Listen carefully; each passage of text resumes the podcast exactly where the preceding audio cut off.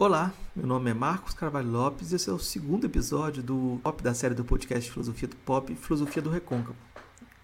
Nesse segundo episódio, a gente vai conversar com Marlon Marcos sobre Maria Bethânia. Marlon Marcos é professor da Unilab e também do autor do livro Oiá Betânia, os mitos de um orixá nos ritos de uma estrela. Ele também é poeta, antropólogo, e vocês vão ver que é um entusiasta do recôncavo, né? Apesar de nascer na Bahia, é do recôncavo, se afirma assim. A entrevista de hoje, como todas dessas séries, são feitas por mim, junto com o Márcio Valverde.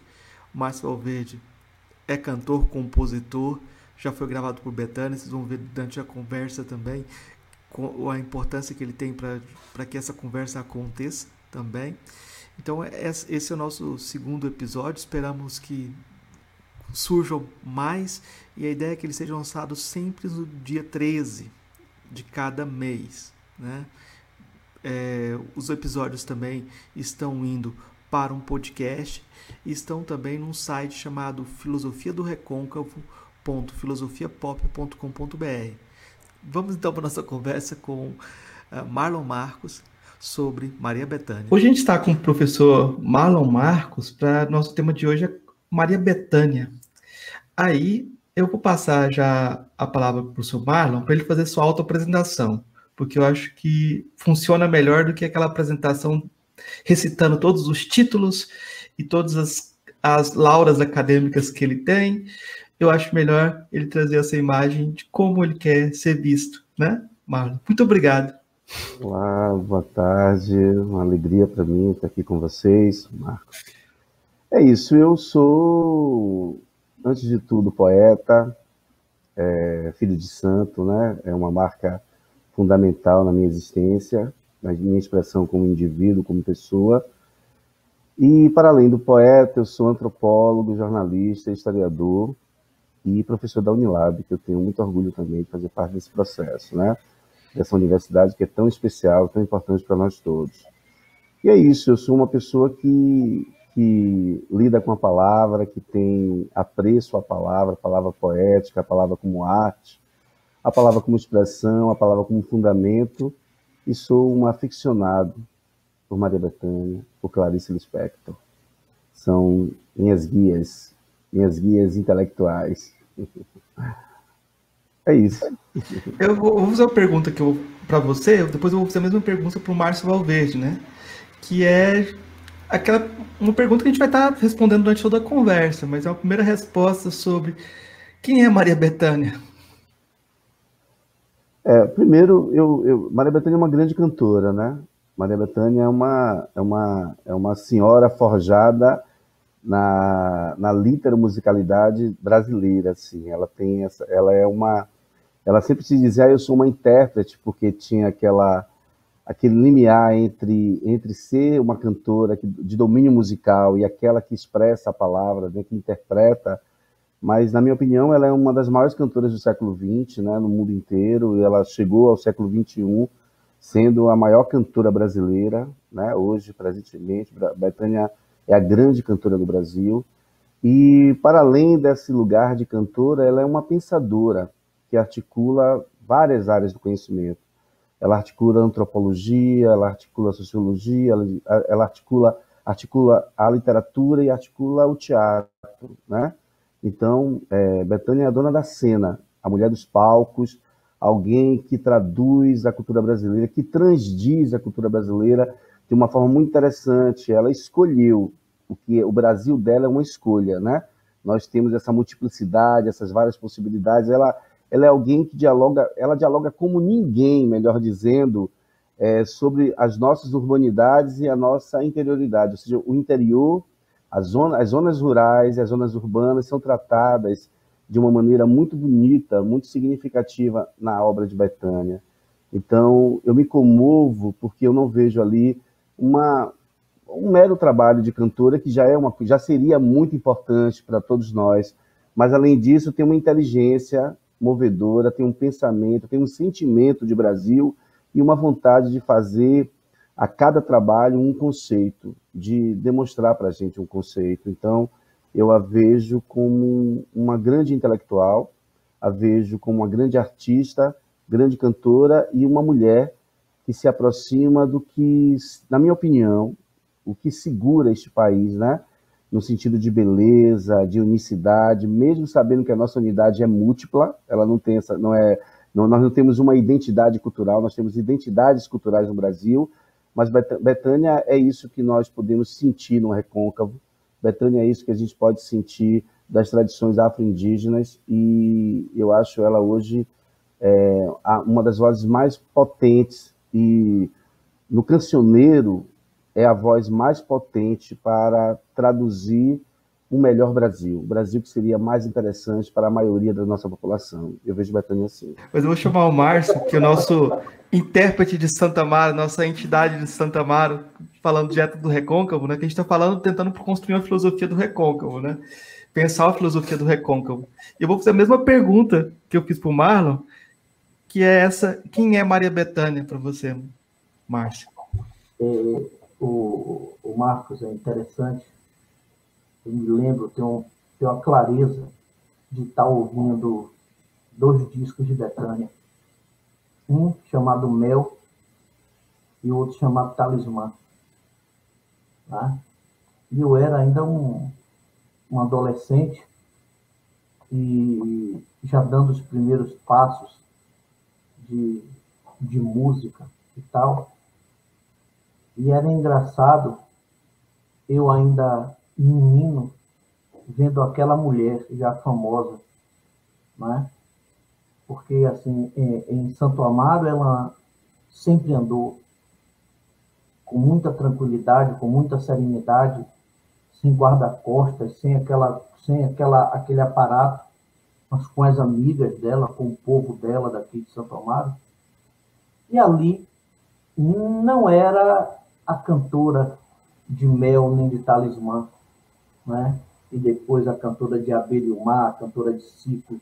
Não é, é, a cantora do disco Maria, mas ali era filha de Dona Canoa de seu Zezinho. Então aquela mulher que andava na rua era não era a cantora, a grande, já a grande intérprete desse país, mas era a filha de seu Zezinho e de Dona Canoa, é, até muito mais do que até a irmã de Caetano, né? Incrível isso. Porque é, tanto Dona Cano como seu Zezinho eram pessoas, é, eram e ainda são pessoas muito reverenciadas, mesmo depois, depois da morte, né? Mas, assim, eram muito queridos. Seu Zezinho era um homem amado pelos amigos. E, assim, e Dona Cano também existia dentro daquele seio familiar um espírito de sociedade e de, e de acolhimento e de família, né? de família santamarense, essa coisa de abraçar, de acolher, de ser amigo. Então, ela andava pelas ruas não com uma diva da, da MPB, mas com, basicamente com uma filha de, de, de seu Zezinho de Dona Canoa, que andava de bicicleta pelas ruas da cidade, que andava com as amigas sem ser, digamos assim, importunada. Mas, assim, a gente vai vivendo, vai compondo, vai amadurecendo com a arte e a gente descobre o grande bem que, que a gente tem aqui dentro da cidade, porque além de, de, de a gente descobrir de que a gente está diante de uma das maiores artistas desse país, né? quando a gente pensa em mulheres brasileiras, a gente pensa em Dalva, né? a gente pensa até em Carmen Miranda, a gente pensa em Dalva de Oliveira, né? a gente pensa em Maria Bethânia. Então, quem quiser se ombrear aí, vai ter que se ombrear com as grandes. Então, ela está dentro desse meio. Mas acho que Maria Bethânia, de todas os, as, as artistas brasileiras, ela vai mais além do que as outras. Porque ela não é uma mera intérprete não é uma mera cantora. Não existe altos e baixos na discografia dessa mulher. Ela sempre tem, cada disco dela é um projeto de vida, é um projeto de Brasil. Então, ela faz, de fato, como, como o Marlon falou aí antes, Maria Bethânia ela faz um tratado descritivo do Brasil. Não é só a música, mas a poesia. Quem quer ver a poesia brasileira vai ter que ver Bethânia. Quem quer ver quem são os compositores desse país. Quem é compositor nesse país? Aí vai lá na discografia de Bethânia. Ela grava compositores de todas as regiões desse Brasil. Claro, ela se alicerça em alguns compositores, tem eles como base, mas Betânia gravou basicamente uma gama, parte dessa, desses compositores é, desse, desse país. E num período em que esses compositores precisavam das suas intérpretes. Basicamente, é, basicamente isso. Então, assim, é, o meu primeiro olhar foi esse, um olhar da filha de Dona Cano. Aí, esse olhar lhe foi modificando porque ela, além de continuar sendo filha de Dona Cano, porque, assim, quem quiser saber um referencial de filho, tem que começar por ela também, porque, assim, ela foi uma excelente filha, ela é uma excelente irmã, e ela é uma excelente amiga. Quem faz parte do grupo de amizades dela sabe do que eu estou falando. Ela, ela, ela tem uma devoção por isso. É, então, assim, é, a vida dela é essa: é a música, é o Brasil, ela, ela interpreta um país. Não é outro país, ela interpreta o Brasil. Em vez em quando ela se dá o luxo de, de pegar algumas cançonetas italianas, francesas, é, e muita coisa de Portugal, em que ela se alinha por causa da presença de Fernando Pessoa dentro da obra dela ela é quem dá uma, um, um, tom é, é, de grandiosidade maior, ela populariza né, a figura de Fernando Pessoa dentro do país. Ela faz o que mais ela fez, ela foi a, é, a artista que fez com que muitas pessoas conhecessem a poesia de Fernando Pessoa nesse país. Então ela teve, ela teve esse trabalho para além da música. Então, essa é é a artista de que estamos falando aqui. Marlon, eu acho que ele jogou a bola para você. Quando ele falou da, da Maria Bethânia de Santa Amaro, eu fico pensando que você. De onde, quando que Maria Bethânia apareceu para você? Quando que você conheceu Bethânia? Você não é da, da, da região do Recôncavo, né? Eu sou de Salvador, que é recôncavo, na minha opinião, né? Ah, isso, isso é bom. Eu sou de Salvador, é eu sou de Salvador, que para mim é recôncavo também, né? Então, é alimentado disso. É, mas é bom lembrar dessa relação como um celeiro cultural, como o recôncavo é celeiro cultural do melhor da Bahia. Profundamente, melhor profundamente. Eu acho que é, eu já, já, já intuí mais ou menos, eu, eu, eu cheguei primeiro a Caetano Veloso do que a Maria Bethânia. Mas chegando a Caetano Veloso, imediatamente eu cheguei a, a, a Maria Bethânia quando eu tinha é, sete, oito, nove anos de idade. Eu já ouvia os discos de Caetano de Maria Bethânia. A gente tocava nas rádios baianas, brasileiras, esse tipo de música. Essa música que tocava muito, né? Então, o Mel, quando foi lançado, eu tinha nove anos de idade. E, era um, e aquilo me, me surpreendia, né? 79, Mel. Né? Essa canção de Caetano Veloso e a letra de Wally Salomão. Eu, minha, a voz que eu mais gostava nessa época era a voz de. Eram duas cantoras que eu gostava muito, era Gal Costa e, e Baby Consuelo. Quando, um pouquinho mais depois de Mel, quando Betânia começou, a, quando eu conheci um disco que é de 76, mas eu, eu tinha seis anos na época, né? Um pouco depois de, de que ela gravou, eu a vi recitar Fernando Pessoa, conta a lenda que dormia uma princesa encantada, a quem só despertaria o infante que viria de além do muro da estrada, aquilo me tomou profundamente e ela passou a fazer parte das minhas cantoras. Não era a minha favorita, a minha voz favorita era era é, Gal Costa. Quando eu estava em torno de, de 22, 23 anos, Betânia grava Roberto Carlos. As canções que você fez para mim, no momento que eu estava apaixonado, aquilo me tomou profundamente. Eu já, já frequentava Santo Amaro muito nesse período, quando estava com 18, 19 anos, e comecei a frequentar através de um amigo nosso que fazia história com a gente, quando eu entrei na faculdade em 89, nós tivemos um amigo chamado Cabé, que Márcio talvez deve conhecer, Cabé, que é amigo próximo de Rodrigo, compadre de Rodrigo, e eu comecei a frequentar a casa, né? Frequentar as festas que aconteciam sempre 16 de setembro. E já próximo, é, lá vendo o meu ídolo maior, que seria na época Caetano Veloso, e tendo também é, Betânia perto, né? Eu comecei a prestar atenção na cantora, e ela começou a me esse comportamento de essa filha apareceu para mim, é, a capacidade de arregimentar um, um, um, grupo de pessoas fanáticas em torno de si, né? Era uma espécie de mitologia, a mitologia Betânia, porque da forma que ela se comportava, e da forma que ali ela tomando a cerveja dela, dançando, fazendo samba, sendo gente, sendo o que ela é, mas ao mesmo tempo sendo essa artista sagrada, né? Para aquela população, para aquelas pessoas que estavam ali, tinha, aparecia também artista sagrada. Então, de, de, de 93 até, até hoje, né? Ela passou a ser minha cantora favorita.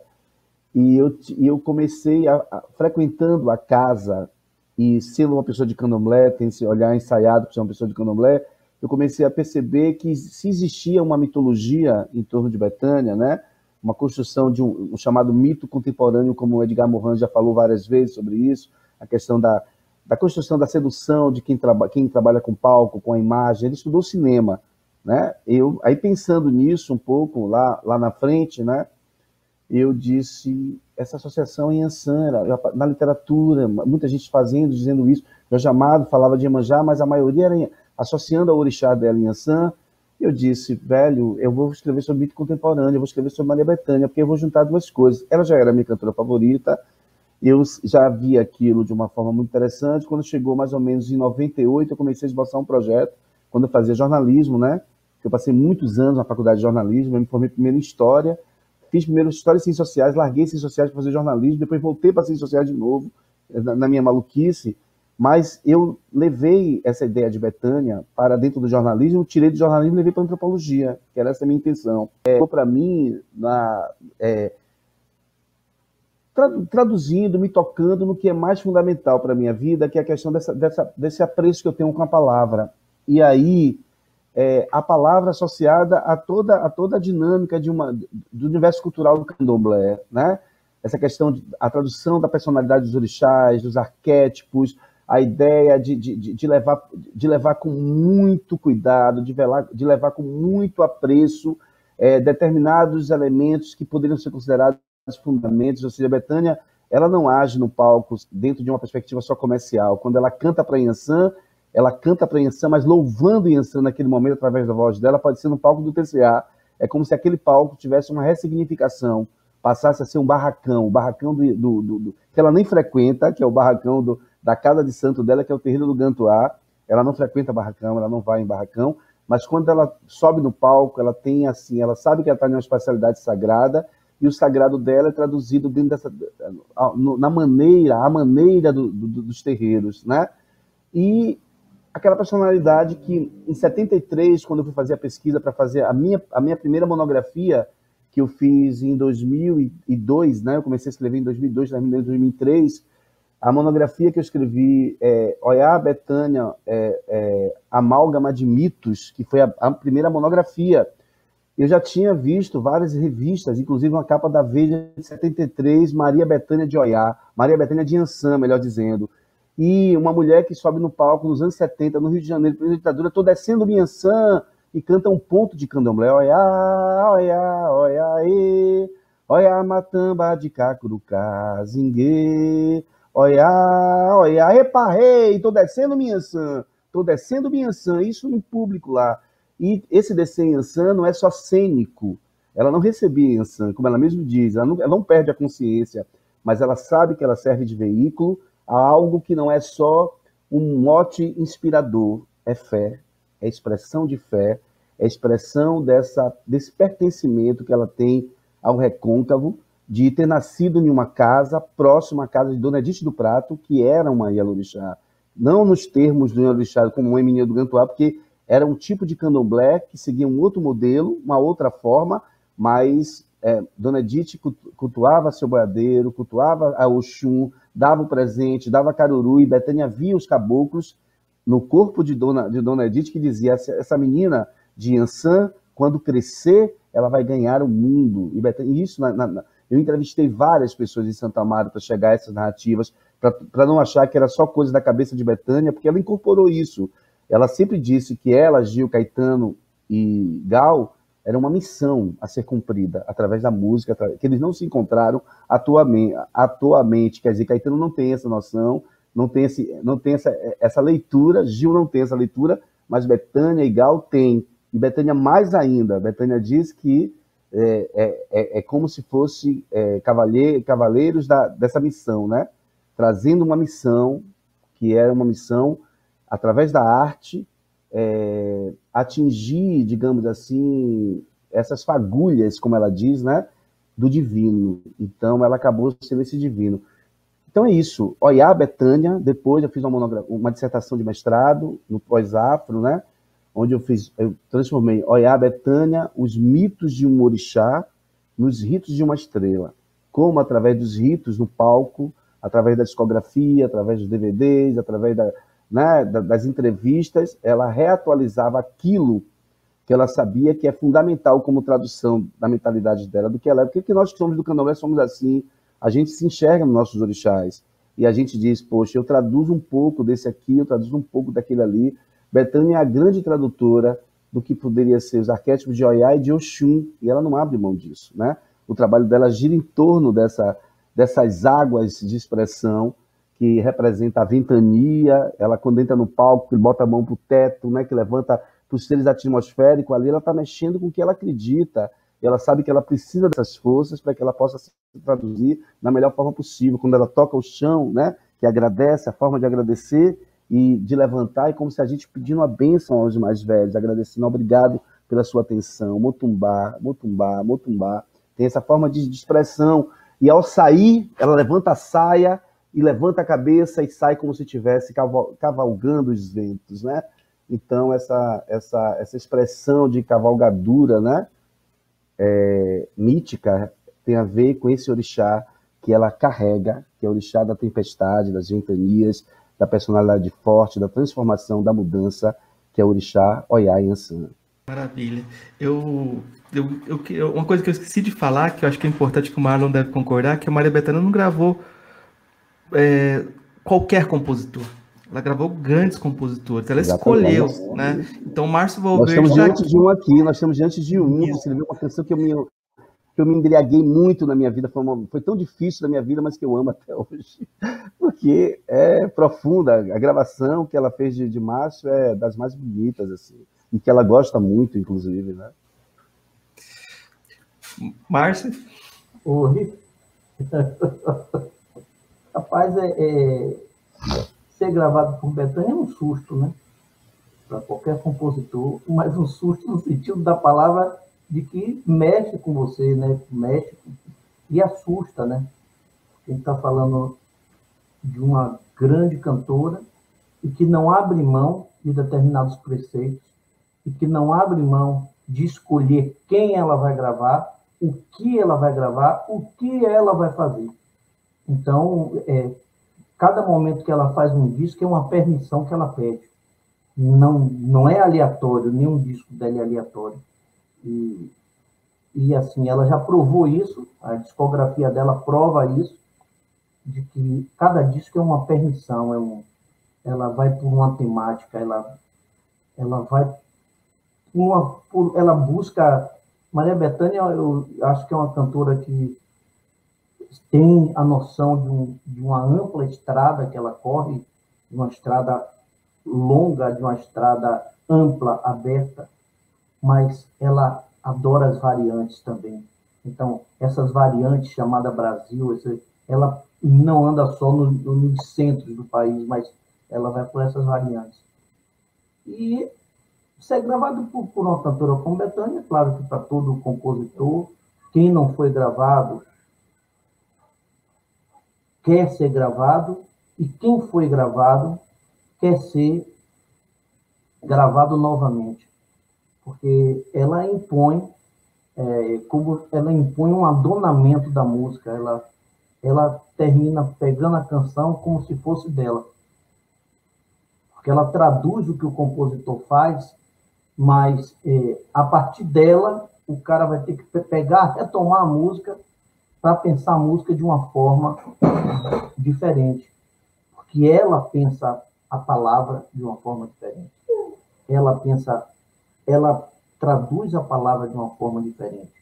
Ela divide de uma maneira diferente, como o compositor faz, né? E assim, e a rítmica dela é a rítmica do próprio corpo. Maria Bethânia, ela canta com o próprio corpo, ela tem uma identidade do corpo e da alma. Ela tem um jeito é, Betânia, Betânia de ser mesmo. Por exemplo, é, você tem várias cantoras, né? Como, como Gal Costa, é, e várias pessoas que cantam parecido com Gal Costa, né? Eu vejo como uma grande intérprete também, mas assim, existe uma coisa única essa voz de Betânia é uma voz que ela veio para ficar e ela veio para ser única como, como intérprete. Então, ela não é, ela é tão forte em si mesma que eu acho que é, ela não, não deixa descendentes. Ela pode, as pessoas podem tentar buscar é, é, até os espaços é, ideológicos de Betânia essa construção ideológica dela.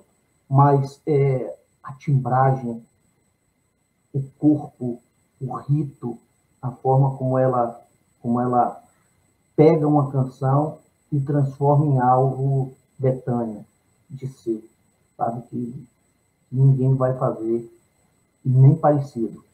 Então tem tem essa tem essa singularidade nela. E a primeira vez que, que ela que ela me gravou que foi recôncavo, isso ainda no final da década de 90. Eu tinha lançado um disco por nome Bússola e dei de presente a Nicinha, que era pessoa de confiança, irmã, mas era quem vive, quem Nicinha é uma pessoa que morava com Betânia e que acompanhava Betânia para no camarim, era Nicinha que ficava no camarim, e Nicinha, Betânia tinha Nicinha a alma gêmea, aquela pessoa que ela confiava, né? e ela precisava de Nistinha.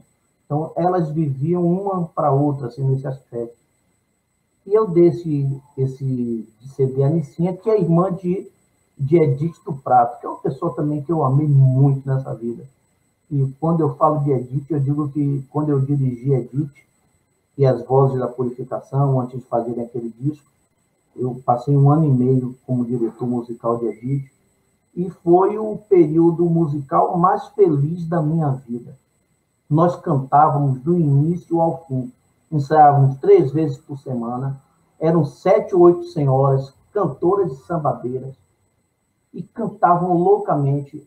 Saíamos de Santo Amaro para ir cantar em Salvador, saía cantando daqui até Salvador, entrava no palco, eram expulsas do palco, porque não queriam terminar o show, e aí tinha que terminar o show, saía do show cantando, voltava para Santa Maria cantando. Aquilo era um. Aquilo, é, se você quer entender um pouco é, dessa liturgia que é Betânia, só vai pegar a Edith lá que você vai ver. É, você vai ver que tem um pouco de Edith ali dentro, sabe? É, é, aí você vai compreender. Então, Nissinha, como eu estava dizendo, foi estava em casa ouvindo e mostrou é, essa música, a Betânia, dizendo, olha, Betânia, eu acho que essa música, ela, ela tem a ver com o que você canta. Aí ela lançou num disco ao vivo chamado Diamante Verdadeiro. Essa música, né? A primeira vez que ela, que ela gravou. Meu primeiro disco. Então, assim, foi legal. E ela sempre me... Sempre quando ela me encontra, ela pede alguma coisa. Ela, você é testemunha disso, Marcos. A gente estava na praça algum dia, nas festas. Eu sempre fico muito acanhado, sabe, Marcos? Porque, assim, eu não gosto de parecer que estou importunando. E, é, eu, eu, sou, eu sou muito respeitoso com, com, com um artista, é, é, no sentido de respeitar o seu tempo, de respeitar a individualidade dele, o espaço. Então, eu estava na, praça com, estava na praça com o Marco Carvalho e ela vinha em nossa direção e ela parou e falou comigo, né? ela veio, me abraçou e me beijou e a gente conversou um pouco. E ela pediu que, que, que enviasse música para ela. Eu sempre faço, mas eu sempre compreendo que se não gravou, porque não é aquela música que ela está esperando não naquele momento. Porque você precisa acertar o que é que ela quer, qual é o projeto que ela está envolvido, qual é o projeto de Brasil. Ela tem vários projetos de Brasil é, é, dentro dela. Qual é o projeto de Brasil atual dela? Aí você tem que saber disso. E ela só gravou a segunda música porque Lívia cantou essa música que eu fiz mais Rosa, né? Você Perdeu, e ela foi é, inaugurar uma biblioteca no Teodoro Sampaio, que é a moderna, deu de presente. A dona Canu, uma biblioteca. Ela fez, oh meu Deus, para que, que eu preciso de uma biblioteca, gente? Não, mas a gente quer fazer, a gente quer isso, a gente quer aquilo. Ah, tá bom. Aí chegou na época do aniversário dela, em dezembro, em setembro, agora na época do aniversário dela, aí fizeram uma festa no Teodoro Sampaio, e Maria Bethânia, na época do aniversário do Nakano, ela não agenda nada, ela desmarca, não tem agenda, a agenda dela é para a mãe dela. E aí ela veio, estava em Santa Maria, e veio para essa inauguração e para esse evento.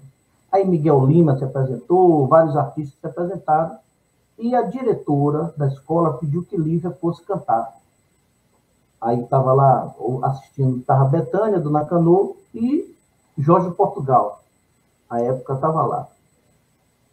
Lívia começou a cantar um bocado de música tal. Lívia olha para mim e fala assim: Ah, eu quero cantar, você perdeu. Eu disse: Para quê, menina? Que maluquice. Vai cantar essa música? Essa música é inédita. Tem muita gente aqui, as pessoas querem ouvir músicas conhecidas. Para dessa maluquice, Lívia. Aí, tá bom. Aí, cante trilhos urbanos que todo mundo gosta. Aí deu tom de trilhos urbanos. Pá. Aí ela começou a cantar nove fora quase nada. Olhou para mim com a cara assim de desdém, Lívia, né? Me olhou assim, nove fora quase nada. E começou a cantar eu tive que acompanhar a música. Aí Beleza, que coisa boa. Aí você vê o que é a vida, né? Aí eu fui Tem acompanhando assim. a música toda, ela cantou a música toda, e quando o Lívia terminou, é, aí só ouviu Betânia é, levantando lá, e Jorge Portugal, e Dona Cano, gritando bravo, bravíssimo, de quem é essa música. Depois, quando eu desci do palco, que a gente foi inaugurar, ela foi inaugurar lá a biblioteca é, de livros infantis, tal, do Teodoro, ah, aí ele me perguntou, é, Valverde, é, é, de quem é essa música? Essa música é sua? Eu disse, é. Você dá ela para mim? Disse, dou. Você pode gravar hoje e me levar hoje de tarde? Eu disse, posso. Aí perguntou a Lívia, você deixa, você deixa eu gravar, Lívia? A Lívia fez, para mim está tudo bem, está tudo ótimo tal. Então, assim, imagine, ela perguntou a Lívia se, se, se deixava gravar essa canção, me perguntou se, se ela podia gravar, então eu levei para ela e levei outras canções e depois de uns três meses, aí só me ligaram pedindo autorização e depois nós fomos para o, o lançamento, ela fez um lançamento só para compositores e imprensa, lá na Estudantina, no Rio de Janeiro, mandou o convite para mim e para Nélio, foi, fomos para lá. Mas disse, tipo, pô, Anélio, a gente aqui, velho, pô, Paulo César Pinheiro, Dori Caymmi, Vanderly, tava lá essa, essa turma aí, Dori Caymmi, Vanderly, encontrei Tereza Cristina. Sua turma, meu querido, sua é, turma. Aí eu encontrei, abracei Tereza Cristina lá, ela falou assim, eu fiz, oi Tereza, tudo bom? Eu sou o Márcio Valverde, ela falou assim, Oxente, menino, você me mandou uma música tanto tempo atrás, e eu estava te procurando para saber como perdi seus contatos. Eu preciso, eu preciso da sua autorização para gravar essa música. Aí gravou uma música minha de Luciano Caroso num disco é, tão bom assim, né? Tereza Cristina. E aí foi nesse lugar que eu estava lá com, com, me vi nesse, nesse espaço, saí de dentro de casa, de Santo Amaro, e de repente eu estou no, no Rio de Janeiro, com Nélio Rosa, e a gente comentando isso, dando risada, ah, rapaz, onde a gente tá, rapaz? Aquele calaria é Dori Caymmi. Dori, eu sou fã de Dori, né? Eu, eu sou louco por Dori Caymmi, porque além de ser um puta de um compositor, é um maestro retado, é um cara criativo demais. Então, e um belo cantor também, viu? Um belo cantor. cantor um belo isso, cantor. Isso, canta lindo. É. E aí você vê Vanderlei entrando, pô, pô, isso aqui, o que eu estou fazendo aqui? Então, então isso isso de alguma forma é, assusta. Assim, a delicadeza, ela, ela tem essa. Essas coisas são coisas parecem bobas, Marco, mas são delicadas. Ou seja, ela me trouxe para um meio que eu jamais entraria, né? se não fosse pelo, por ela ter cantado, pelo convite dela. Para você entrar nessas, abrir essas portas da MPB, é muito complicado. E depois ela me convidou, como convidou a minha Nelly para nós irmos assistir o, o, show no Teatro Castro Alves, sabe? Aquela coisa de botar você na primeira fila lá do Castro Alves, como convidado, como compositor, e depois no meio do show apontar você lá e fazer essas reverências e tal. Então, acho que tem, ela tem essas delicadezas que eu acho que, e essas sutilezas que, que encantam o, o, o, o compositor e assim e transforma tudo que ela faz em algo para além do belo. Eu acho que é por aí. Exatamente isso. É, eu, eu, dá uma complicação para mim aqui, que eu não, nem baiano eu sou. Mas eu fico assim, é, essa é, o Márcio trabalha na Unilab também, né? Ele é técnico na Unilab. Aí você vê que encruzilhada que é essa Unilab, né? Que é uma coisa riquíssima, né? E eu acho que o Márcio é um pouco tímido demais com as coisas dele, porque se, se você ouvir as pessoas falando sobre o trabalho dele, é, ele é um mestre de Santa Mara, um mestre da música de Santa Mara. E Santa Mara é um lugar que. Ele estava lá no Rio de Janeiro assustado mas Santa Amaro é o mundo, né? Santa Amaro é o cosmos de Maria Bethânia, né? Então, nesse ponto, eu queria falar com o Marlon uma coisa interessante que ele falou no começo, que eu acho que é uma dialética, uma tensão muito interessante. Eu fui fazer um, um, uma resenha do CD do Márcio, do Tamanho do Mar, que é um, um CD de samba, chula, depois samba corrido, tem muito samba ali, mas é o ritmo de Santa Amaro, né? E de início eu falei, olha, existem pelo menos duas Santa Amaros. A Santa Amaro de Caetano Veloso e Santa Maria de Maria Bethânia. Caetano Veloso é o tipo de poeta que diz não para o lugar. É o poeta de Prometeu, de Ogum, né? que vai construir o novo, e para construir o novo, ele tem que se afastar também. Já Maria Bethânia é essa raiz, é essa religiosidade, essa vinculação. É o melhor no mais comum, fazer a dublagem do melhor no mais comum. Como é que você vê essa tensão? Aí eu queria estava dizendo assim, Márcio Valverde mora na Santa Amaro de Betânia. Como é que você vê essa, essa tensão entre Caetano e, e Betânia? Primeiro, eu acho que, que a grande, grande parte dos santamarenses e dos produtivos, criativos, vivem no mundo de Maria Bethânia, no Santa, na Santa Amaro de Maria Bethânia. Já vê outros pessoas, Jorge Portugal, é, Roberto Mendes, J. Veloso, é, eu acho que de grandes artistas, assim, para não falar mais que já tinha dito aqui, né? É, de grandes artistas que, que talvez esteja próximo do que Caetano Veloso promoveu, a gente tem Emanuel Araújo, que seria próximo dessas, dessas tensões de, rupturas, né? Mas, ao mesmo tempo, é, eu vejo Caetano Veloso dentro da própria dialética criativa dele. Ele é aquele que se aparta, mas que se aproxima. Você entende?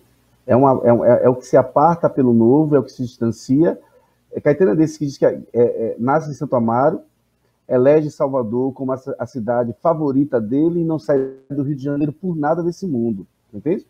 Ele vai continuar morando no Rio, pode ir para Nova York, pode ir para Sevilha, pode ir para Madrid, pode ir para Paris, pode voltar para Santo Amaro, mas a cidade que ele elegeu como a cidade favorita dele seria Salvador, isso de uma forma muito muito uma ideia, uma ideação do que dentro de uma coisa concreta, assim, porque eu acho que a cidade dele acaba sendo o Rio de Janeiro, na minha opinião. Agora, eu não acho ele tão distanciado desse processo, não. Eu acho que é impossível se nascer em uma cidade como Santa Maria e dar as costas para Santa Maria. É muito difícil.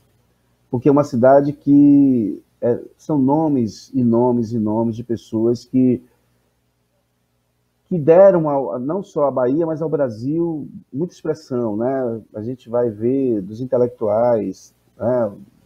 do próprio colégio que, que Betânia foi inaugurar a biblioteca, é, Cuíca de Santo Amaro, a gente vai ver, a gente vai olhar, vai, vai chegar aos cantores que não têm tanta visibilidade, um Estela Mares, por exemplo, que eu acho uma voz belíssima, né? Edu Alves, que nasceu em outro lugar, mas é de Santo Amaro, formado em Santo Amaro, um poeta de Santo Amaro, você entende? E para não dizer os outros nomes todos, assim, é, é, é, é, tantos e tantos outros cantores e, e, cantoras e compositores e compositoras que fazem assim, que dão, que dão essa feição de grande celeiro cultural que é o Recôncavo da Bahia, né? Para o mundo, para o Brasil, para o mundo. Nesse sentido, isso é verdadeiro. Caetano está fazendo uma turnê agora na Europa, né? Está levando o nome de Santo Amaro. É, Betânia é, escolheu uma outra forma de expressão. É, Betânia é, se vincula a uma outra forma de criação, porque é essa que é a grande questão. Ah, é Caetano busca ruptura porque ele é o compositor, porque, porque ele cria a composição. Betânia é uma compositora da obra dela, é uma compositora do, do, do repertório dela é uma compositora da, da, da, maneira que ela tem de se expressar para o povo. E onde é que ela encontra isso? Onde é que ela se alicerça nisso? Ela se alicerça no que é mais simples, onde aí que eu digo, que aí, aí eu puxo a, a, a brasa para minha sardinha, né? É em dizer assim que tem ali um olhar socioantropológico, né? De uma literata, de uma mulher que escreve pouco e quando escreve queima, segundo ela mesma diz que gosta de queimar, tem ali uma sensibilidade de entender o lugar e de servir de veículo para que, esse, que esse lugar se expresse para o mundo, né? Eu vejo, assim, é, a forma com que Betânia pega o repertório de Rock Ferreira e é a única pessoa que Rock Ferreira não consegue discordar quando, quando ela assume aquele, aquela maneira de cantar, aquela maneira de expressar. Eu acho que que é, é, é, é da seguinte forma: é, você faz a canção, né? Você faz o trabalho, entrega para ela, ela entende aquilo e a filtragem dela é a filtragem do povo, é a filtragem de onde ela saiu, do lugar de onde. Você entende? A todo momento ela já vai estar com sotaque meio carioca, já vai estar entendendo o mundo a partir de várias perspectivas do Rio de Janeiro, assim, mas ela está lá pegando samba de Dona Nicinha, ela está lá pegando os elementos do candomblé de, de, de, de, de Mãe Lídia de Oxoguian, você entende? Ela não vai nunca é, chegar no, no, Ela não vai no Bembé, sabe pouco do Bembé, mas o Bembé está perto dela porque faz parte da realidade dela, que é a realidade de Santo Amaro. Ela vai de uma forma. Necessariamente ela precisa dormir na cidade para sentir a atmosfera da cidade, né? Coisa que Caetano não faz. Caetano vai, visita, vê a festa, vai tu pega o carro, volta para dormir em Salvador. Betânia fica na cidade para sentir o céu da cidade.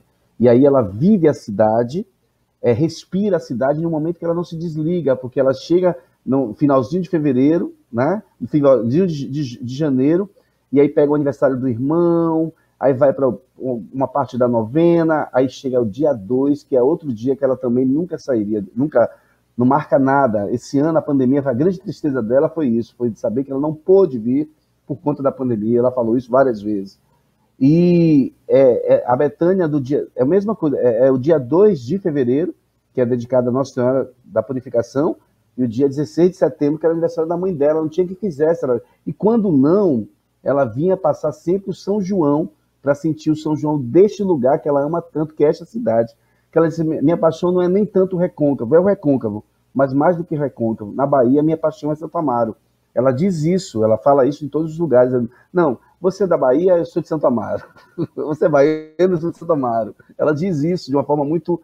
Então, é, eu acho interessante quando você apresenta uma, uma possível tensão nessas duas maneiras. É, a grande questão é que, talvez eu use um termo que não caiba, mas em última instância ou em primeira instância, os dois se encontram na, na, na, na efervescência que é esta cidade, né? de como essa cidade pode.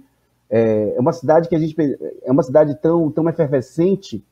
Eu sempre digo assim: ó, Santa Maria é uma cidade gostosa, uma cidade do movimento, uma cidade para se estar vivendo. Cachoeira é a mais bonita, Cachoeira é mais bonita e Santa Maria é mais gostosa. E aí a gente não sabe se a gente vai ficar no mais bonito. Aí quando você vai viver a vida de Santa Maria, é como se em Santa Maria tivesse uma movimentação constante de uma disso que nós chamamos de celeiro cultural, é como se a cultura estivesse efervescendo mesmo, né? Fosse aquela, aquela, aquele, o, o a bacia com azeite e você azeitando a vida o tempo todo e aquelas coisas assim, né? Saindo, você coloca o bolinho lá dentro do azeite, o azeite vai soltando aquele negócio, você está sentindo aquilo o tempo todo. De uma forma ou de outra, aquilo está vivendo, aquilo está tá acontecendo. Então, você vê isso na feira de Santo Amaro, você vê isso naquelas festas que aconteciam durante janeiro todo, era um acontecimento. Porque você via música de todos os gêneros naquela cidade, né? Você via tudo Titãs, o Arrocha, né? Betânia, é, é, Alcione, e você via a cidade acontecer assim. E o que era mais interessante é ficar atento às pessoas que eram da cidade que estavam aparecendo naquela cena. Na cena que eu vi Márcio Valverde aparecer, Gustavo Caribé aparecer, né? É, Estela Mares aparecer, várias pessoas que foram aparecendo e são pessoas que têm um talento gigantesco. Eu, eu sinto isso que na verve criativa de Caetano existe a necessidade de trazer o novo. Tanto por isso que ele escolheu Gal Costa como uma cantora dele, né? Que Gal Costa estaria dentro dessa busca dessa modernidade também, dessa constante modernidade. Maria Bethânia acaba sendo eterna sem, sem perseguir essa modernidade o tempo todo, entende? Ela consegue ser inovadora, ela consegue trazer um trabalho, trazer luz para, em novas perspectivas, lançar luz em novas perspectivas, da, da criação, mas sem deixar de ser aquilo que ela começou a ser desde quando ela despontou para o Brasil cantando Carcará. Pega, mata e come. Você entende aquela coisa que, que é meio. Que é, que, é, que é árida e ao mesmo tempo é água. Então ela traduz esses elementos, assim como o próprio orixá dela, se a gente for pensar de uma explicação mítica, né? Porque se Ansan é ventania, mas é também a água, é o rio Níger, né? Então Betânia é água, Betânia é vento, e Ansan é a carne humana no corpo da mulher, de olhar ligeira, mas ao mesmo tempo ela é o búfalo.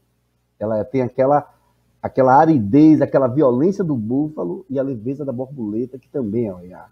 Sem falar que ela também traz no ori dela elementos significativos do, da cachoeira da Vitória, que é a casa de Oxum, e que ela precisa voltar para Santo Amaro, porque tem momentos que ela precisa enxergar na cachoeira, porque a Oxum dela a Oxum mítica do pensamento dela mora na Cachoeira da Vitória, no lugar onde ela nasceu.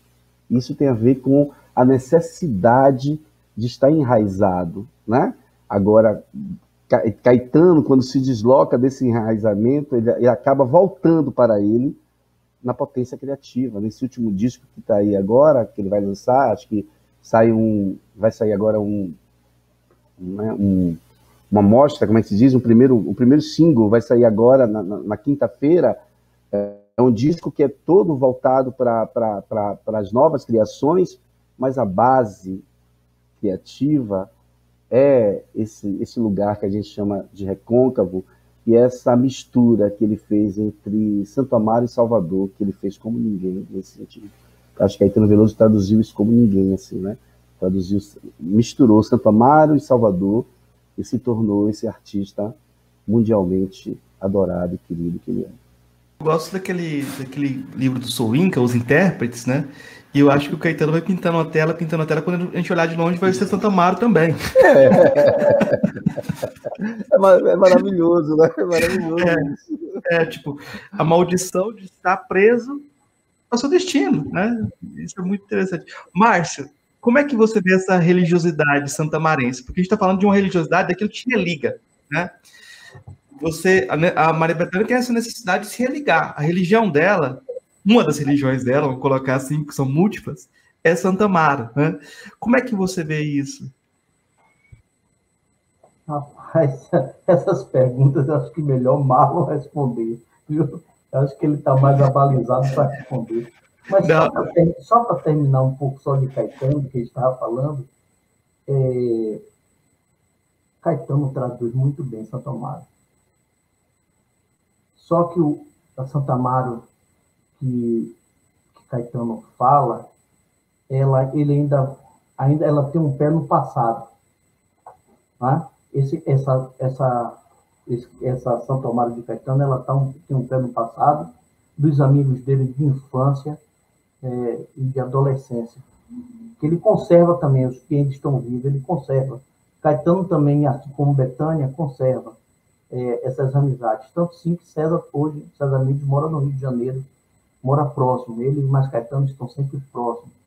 Então, Caetano não consegue viver sem, sem a presença de Santo Amaro perto dele, e isso, de alguma maneira, é, é referenciada pela presença de César Mendes, que é um puta de um violonista, né? é um, um, um, violonista exuberante, irmão de Roberto Mendes, que é outro artista também fantástico e que tem uma tradução de Santo Amaro singular. Né? Eu acho que é, é, é uma outra é, vertente dessa cidade, é, é, é, Santo Amaro por Santo Amaro, mas ainda assim Roberto Mendes consegue ser um, um, um compositor múltiplo, diversificado, um, compositor universal, mas nos últimos anos ele se voltou para a aldeia dele. Caetano, pode, Caetano o, o, deixou de dormir em Santo Amaro, me parece, depois que ele perdeu o pai dele. Então, depois da, do, da, da morte de seu Zezinho, ele deixou de dormir aqui. Ele não dormiu mais em Santo Amaro. Então, ele vem, fica, mas é, Betânia fica mais tempo, porque ela vive a cidade. Mas ele também não pode ficar muito tempo sem vir recarregar as energias, não. A bateria. Quem é santamarense, é, se ficar muito tempo fora de Santo Amaro, tem a necessidade, mesmo que as escondidas, mesmo que ninguém saiba que esteve aqui, ele vem para cá e fica na calada da noite aqui, dá um tempo aqui, porque é uma necessidade é, é, é, é, é uma necessidade extrafísica, né? Não só de artistas, mas eu tenho vários amigos que assim fazem. Por nunca mais eu fui em Santa Maria, então assim, vem na festa, tem gente que vem, só vem a Santa Maria todo ano, no período da festa, essas pessoas não marcam nada, e vem para Santa Maria, qual foi? Rapaz? Não, rapaz, eu vim embora, vim passar meus dias aqui, tenho que recarregar minhas baterias, né? É, recarregar as baterias é voltar a esse é, é, voltar às origens, né? E, e, se criou muito esse mito, essa, essa coisa que Betânia e, e Caetano, e Betânia muito mais, faz muito mais do que Caetano, Betânia é mais intensa nisso. Mas todas essas pessoas, Jorge Portugal mesmo, quando estava secretário de, de Cultura, e naquela loucura toda de ser o secretário e viajando, viajando, viajando, de repente, dia de segunda-feira, ele estava lá no chapéu. Qual foi a Portugal? Não, meu irmão. Eu vim carregar as baterias. E ali a gente ficava, a gente conversava, a gente cantava, a gente ficava até de madrugada. Então, isso virou, isso na verdade é um, é um hábito. Né? E Caetano também tem esse hábito. Por mais que ele more no Rio de Janeiro e que ele goste de Salvador, mas aí, como ele diz, o recôncavo, recôncavo, recôncavo, meu medo. Então, é, ele, não, ele não consegue se desvencilhar disso, porque o recôncavo, é, com toda a grandiosidade de Betânia e de Caetano, o recôncavo é maior do que eles dois. O recôncavo é, é, é, é, é um sistema de energia, sabe? E de, é, é, e de descendência. existe um, um, uma beleza, uma coisa transcendente de recôncavo. E quando eu falo isso, eu, claro, eu sempre falo Santo Amaro, porque eu nasci aqui, mas as pessoas de Cachoeira também têm essa, essa coisa, né? As filarmônicas centenárias, é, é, a coisa musical que é pulsante no recôncavo como um todo, de Cachoeira, São Félix, é, é, é Maragogipe, é, sabe? Todo esse recôncavo, o recôncavo como um todo, ela, ele tem uma energia, tem uma coisa em particular. E Salvador, de alguma forma, também ela, ela consegue captar essa coisa que é muito mais forte. Né? Então, o Santa Mara ainda é o todo, o Recôncavo é o todo, e todos nós somos parte dele. Cada um, é, é cada um é, contando a sua história. Mas antes dele, é, próprio Mano Décio da Viola, antes dele as Querciatas, né? antes dele Baiano, com o primeiro samba gravado pelo telefone, foi gravado pelo intérprete baiano, o Ica, que não nasceu aqui, mas que se dizia de Santo Amaro. Então, assim, é uma cidade que é uma cidade, é uma região que, que, que que é, que é, fluente, é fluente nessa, nessa, nessa coisa de, de arte. A arte pulsa, a dança, a música. Então, essas coisas são, são pulsantes. E todas essas vozes são, de alguma maneira, têm a religiosidade.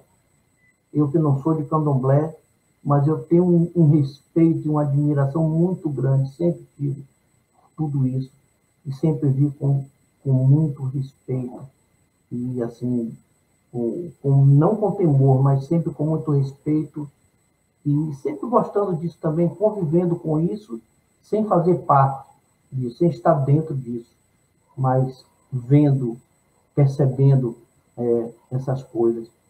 Então, quando você ia para casa de Edith, ela já de muleta, de repente a Oxum chegava, ela tirava as muletas e começava, quando chegava o boiadeiro, que ele tem uma, o boiadeiro ele tem um movimento, tem uma força de terra, de, sabe, é uma coisa mais, mais aguerrida, é uma, sabe? Então, quando chegava assim, assim, não é possível. Uma senhora de, já de 90 anos, já podendo, já fazendo isso e, e com movimentos bruscos, então, assim, a gente só pode crer, né? E, assim, as coisas que eu vi, que eu percebi dela, quando ela te abraçava, a energia, tudo.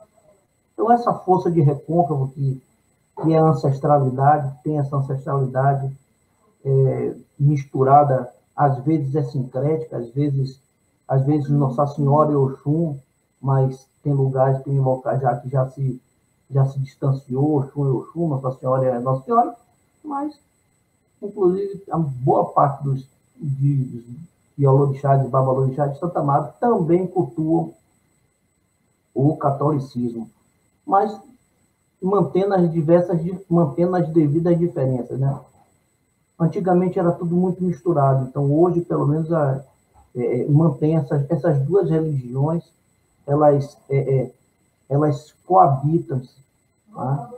Hoje já é muito, é muito tranquilo a, um, os pais de santos entrarem na igreja, fazerem a missa, rezarem com o padre, e o padre também indo no terreiro. Então, existe uma relação assim do, básica de candomblé e, e igreja católica e, e, fé católica, é uma coisa, essa coisa que virou uma coisa misteriosa aqui dentro e que é uma coisa muito, muito bacana. Em Cachoeira tem muito isso também. Né? A Boa Morte é exatamente isso.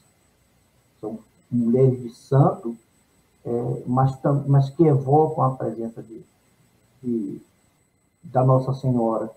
Né? Então, existe essa, essa, lá, essa mistura é uma coisa muito forte, é uma coisa muito ancestral, é uma coisa muito bonita.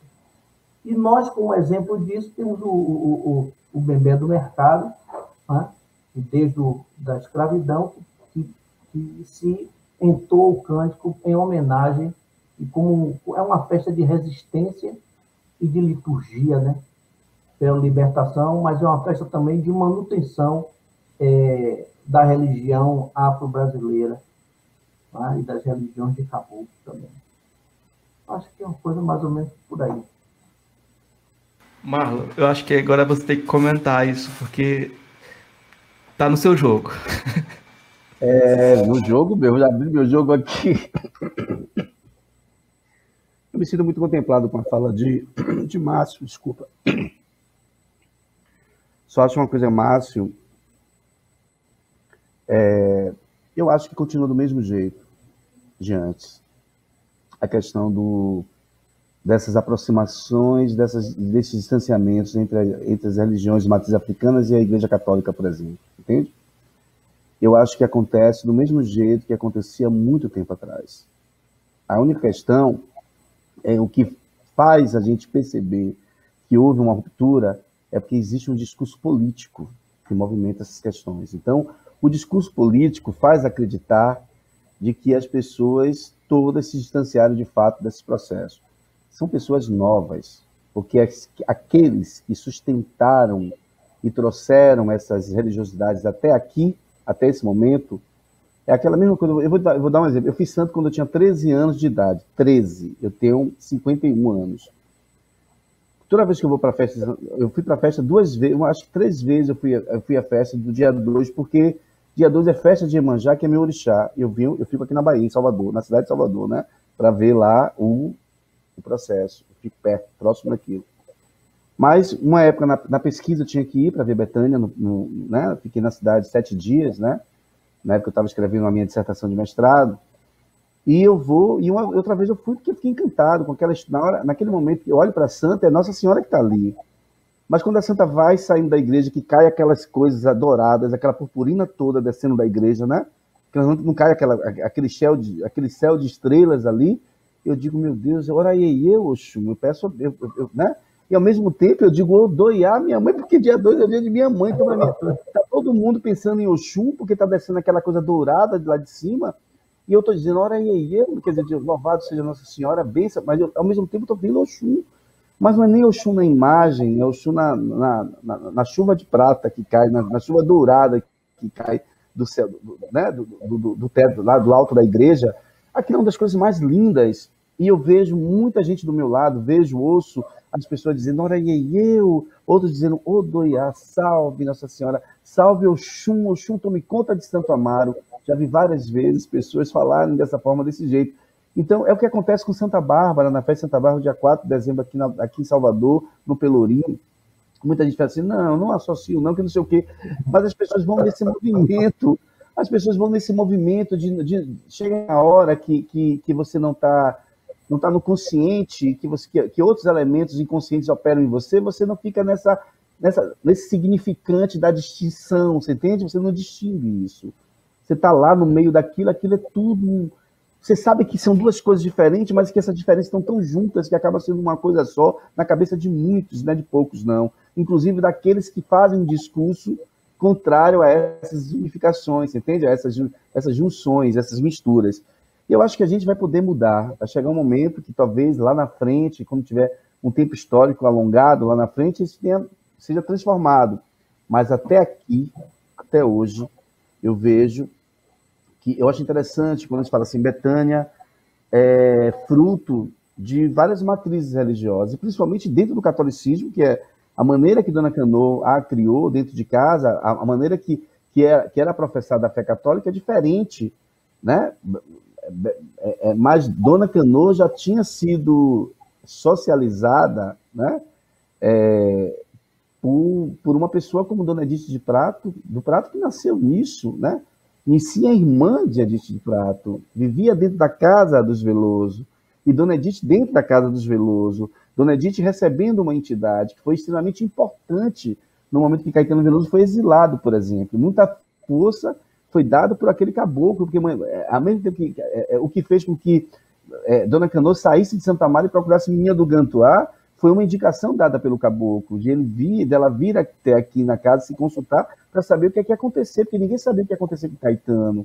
Então, é, é, o Cuno Marcos fala que, que, que, são várias matrizes religiosas, eu também concordo, porque tem um traço que não é o candomblé de Queto, não é o candomblé menininha do Gantuá, mas é o candomblé de caboclo é o candomblé do Jari, né? é o candomblé é, indígena, de algo que nasceu à beira do Subaé, que é, um, que é, é uma expressão mítica, que envolve um outro processo, uma outra historicidade que está presente de um jeito ou de outro. Quer dizer, não é só a ancestralidade africana, mas é a ancestralidade indígena também, dando novas feições religiosas que a gente não sabe localizar. Dizer isso aqui é banto, isso aqui é queto, isso aqui é caboclo, não, a gente não sabe. Né? Porque muitos caboclos que dizem assim, boiadeiro quando canta, é seu boiadeiro, vem lá de lá. Ele pode estar sendo ali completamente um, um africano, um preto velho, né? um, um ser banto, aquilo que Tigana Santana fala de tradução. Porque o caboclo é um elemento de tradução muito da cultura banto, mas também tem o indígena, né? mas também tem a, é, essa feição de uma cultura indígena que Betânia captou. Meu, meu disco, Meus Quintais, tra, traduz isso. Meus Quintais é um disco que traduz a aproximação, a vontade que ela tem de pertencer também a essa, ancestralidade indígena, que ela diz que é a ancestralidade da mãe dela, de onde vem da mãe dela, né? Que é uma mistura entre português e indígena. É, é porque a gente sabe que seu Zezinho é completamente negro, tem essa tradição africana muito presente, né? Na consanguinidade dele. Mas aí, quando a gente olha para tudo isso, a gente vê que, que esses elementos religiosos são articulados por Maria Bethânia sem maiores problema, você entende? Porque ela não está discussando através de uma decisão política, ela está sendo, está sendo a fé dela. Então ela pode rezar normalmente aos pés de Nossa Senhora, com o padre Carola, com a cabeça dele voltada toda lá para o Vaticano, e ela vai estar rezando para Nossa Senhora, ao mesmo tempo que ela vai estar pensando em Oxum, e o pescoço dela vai estar lotado de contas, como eu vi várias vezes dentro da igreja da purificação, como já vi, como já vi na igreja de São Conrado, lá, lá em, no Rio de Janeiro, ela naquela igreja com aquelas mulheres brancas, todas de elite, né? no bairro de São Conrado, a igreja de Nossa Senhora, ela chegar com a roupa branca dela e cheia de contas de orixá, sem o maior problema, sabendo que ela foi ali, movida pelo orixá que a acompanha sempre, que não precisa nem ser religado, mas que ela quer se religar a essa noção de senhora, de mãe de Jesus, de da, como ela disse, a grande mentora da fé de Betânia é Nossa Senhora, porque ela é o seguinte, olha, Deus sempre foi para mim um carrasco. Ele vai lhe castigar, vai lhe fazer isso, vai. Ah, o filho morreu crucificado. Ah, eu vou procurar a mãe, porque ela vai me dar colo, porque ela vai me entender, ela vai me dar carinho, e ela é uma mulher, e eu quero me ver na mulher, na divindade mulher. Então ela diz isso, isso é maravilhoso. Então o problema é para quem está discussando político, porque a gente vive em um país racista, um país escroto, e é necessário que tenha um político. Eu não tenho, eu, eu tenho, já passei da idade, de, tá, de, de dizer que quando vou para a procissão de Santa Bárbara, eu estou pensando só em Santa Bárbara, pensando nas duas, veementemente nas duas, e querendo, pedindo ter a proteção das duas, como eu faço com Nossa Senhora, como eu faço com Nossa Senhora de Santana, Saluba, Nanã, como eu faço com São Lourenço e Tempo, como eu faço com São Lázaro e Omolu, né? E estou lá nesse processo, Nossa Senhora das Candeias e Emanjá, não, tô, não, não sou favorável, não estou defendendo o secretismo, mas eu não posso dizer, não posso negar o que eu sinto, e o meu sentimento de fé em relação a isso está muito próximo dessa construção, dessa relação que Maria Bethânia tem. Eu acho que ela tem uma discursiva fantástica. Se, tem, se a gente quer falar de respeito religioso, pensa na postura de Betânia, da forma que ela construiu em canteria, da forma que ela construiu, que ela rezou aquele disco todo do oratório para Nossa Senhora, como ela fez zamba com aquela capa, né, voltada assim, que ao mesmo tempo que a imagem da Nossa Senhora que está assim, né, aquela mulher, aquela imagem da senhora, ela está com um bracelete de Oxum no braço, de ouro. Então ela diz assim, ó, Oxum está no mesmo lugar que Nossa Senhora, a mãe de Jesus, também está. E ela não tem nenhum problema com essa questão, porque para ela é tem um efeito estético, porque é linda a capa. Para além disso, tem a fé que ela precisa expressar para que ela continue a ser Maria da Penha. É, Marlon, eu, uma coisa que eu queria te perguntar, que eu acho que é importante e curiosa para todo mundo. Né? É, qual a relação do seu trabalho sobre Oiá com o desfile da Mangueira?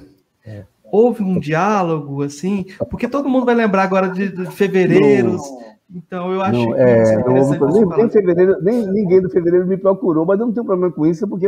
Ó, quando eu escrevi a primeira vez uma coisa sobre isso, foi em 99. Eu tinha 29 anos de idade. Eu escrevi e mandei para Ana Basbal, perguntando para Ana Basbal Olha, eu não sei se ela vai querer dar entrevista aqui, não sei o quê. Aí eu peguei, pirei a cabeça de novo e me afastei da Facom, voltei para a Facom em 2000.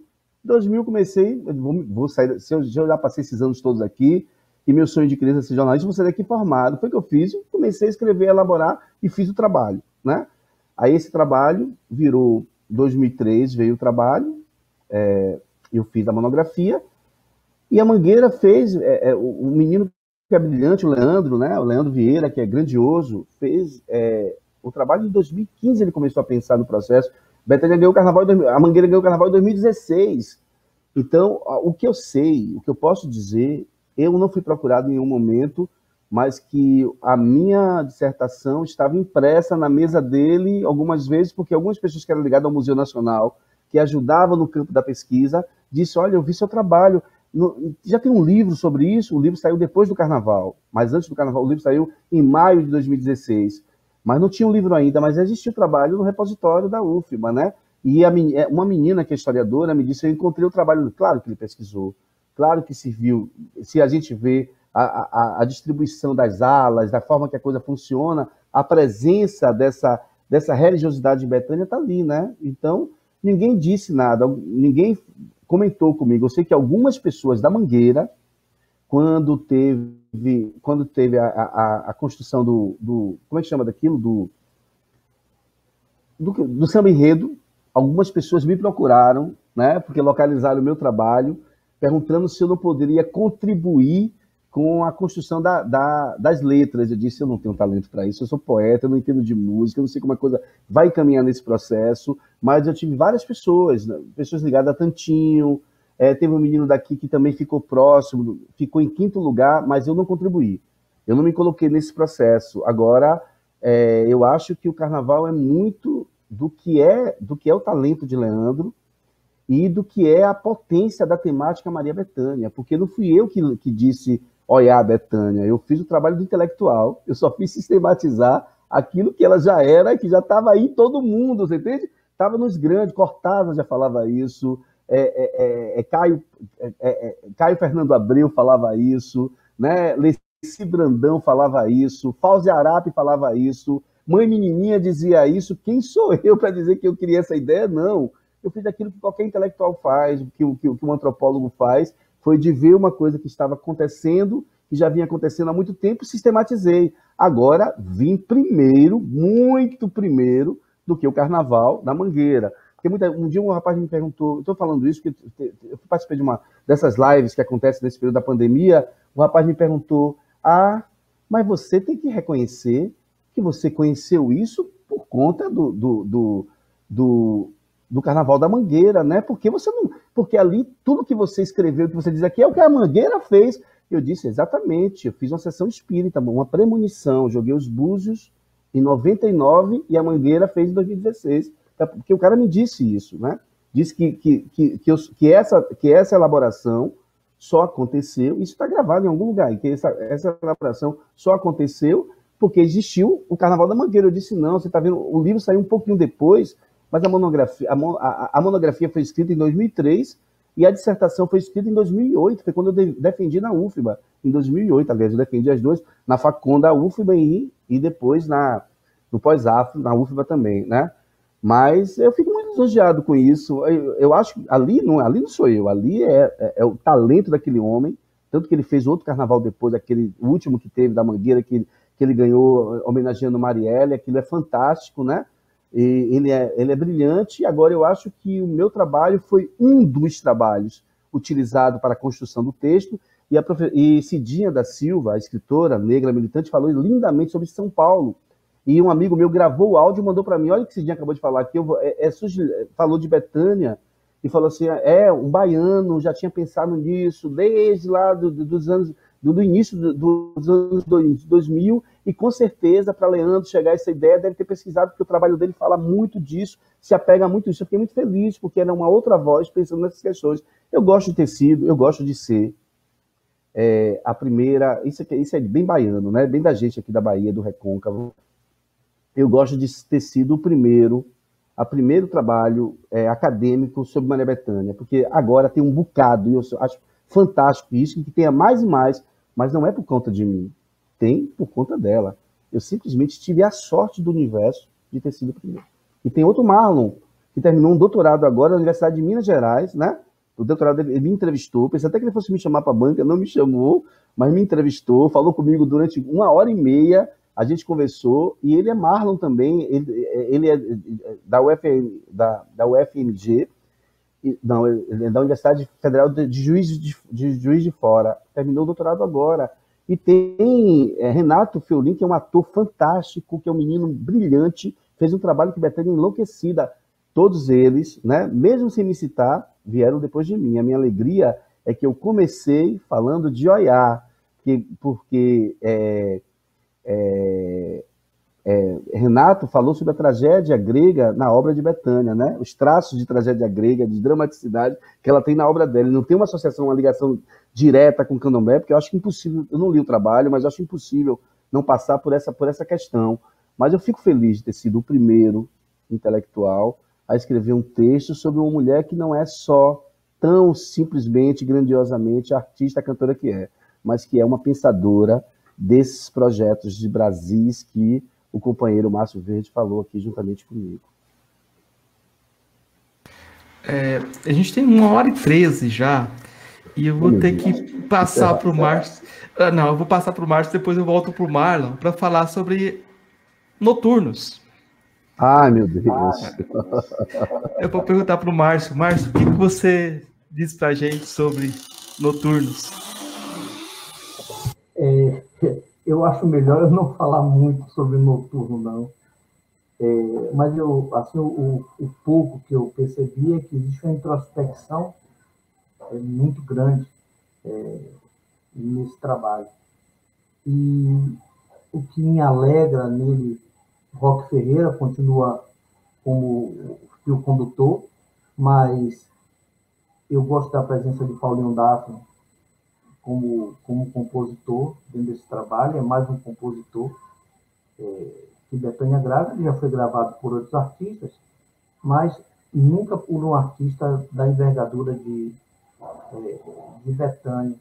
Então eu fico imaginando o quanto ele deve estar feliz, o quanto ele deve estar feliz com de ter sido gravado por Betânia.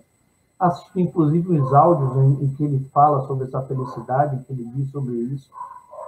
E assim, Paulinho Daphne fez, tem uma música só e tem uma música com, em parceria é, com rock. Ele é um grande cara, um grande compositor também, um excelente músico virtuoso, e hoje toca com Betânia. Né? Então, é, é a nata da, é, da música popular brasileira que toca com ela, é, é, é chamados tops de linha né? da música brasileira.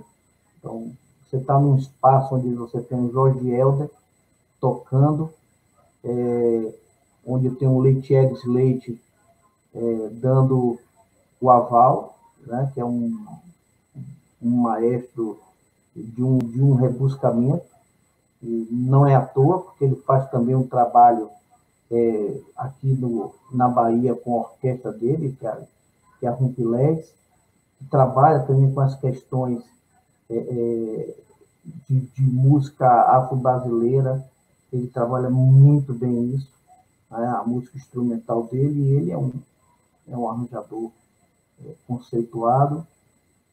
E eu, eu achei o disco, de alguma forma, introspectivo, eu diria isso. Pelo menos do que o, pouco que eu ouvi é, do disco, ele tem uma introspecção muito grande. Mas é, eu não me arvoro muito, Marcos, a, a, a fazer análise nem análise de crítica de disco. Eu geralmente ouço, gosto, é, sinto, percebo o disco, mas eu sempre evitei assim a, as críticas mais é, é mais minuciosas é, do, do, trabalho, né?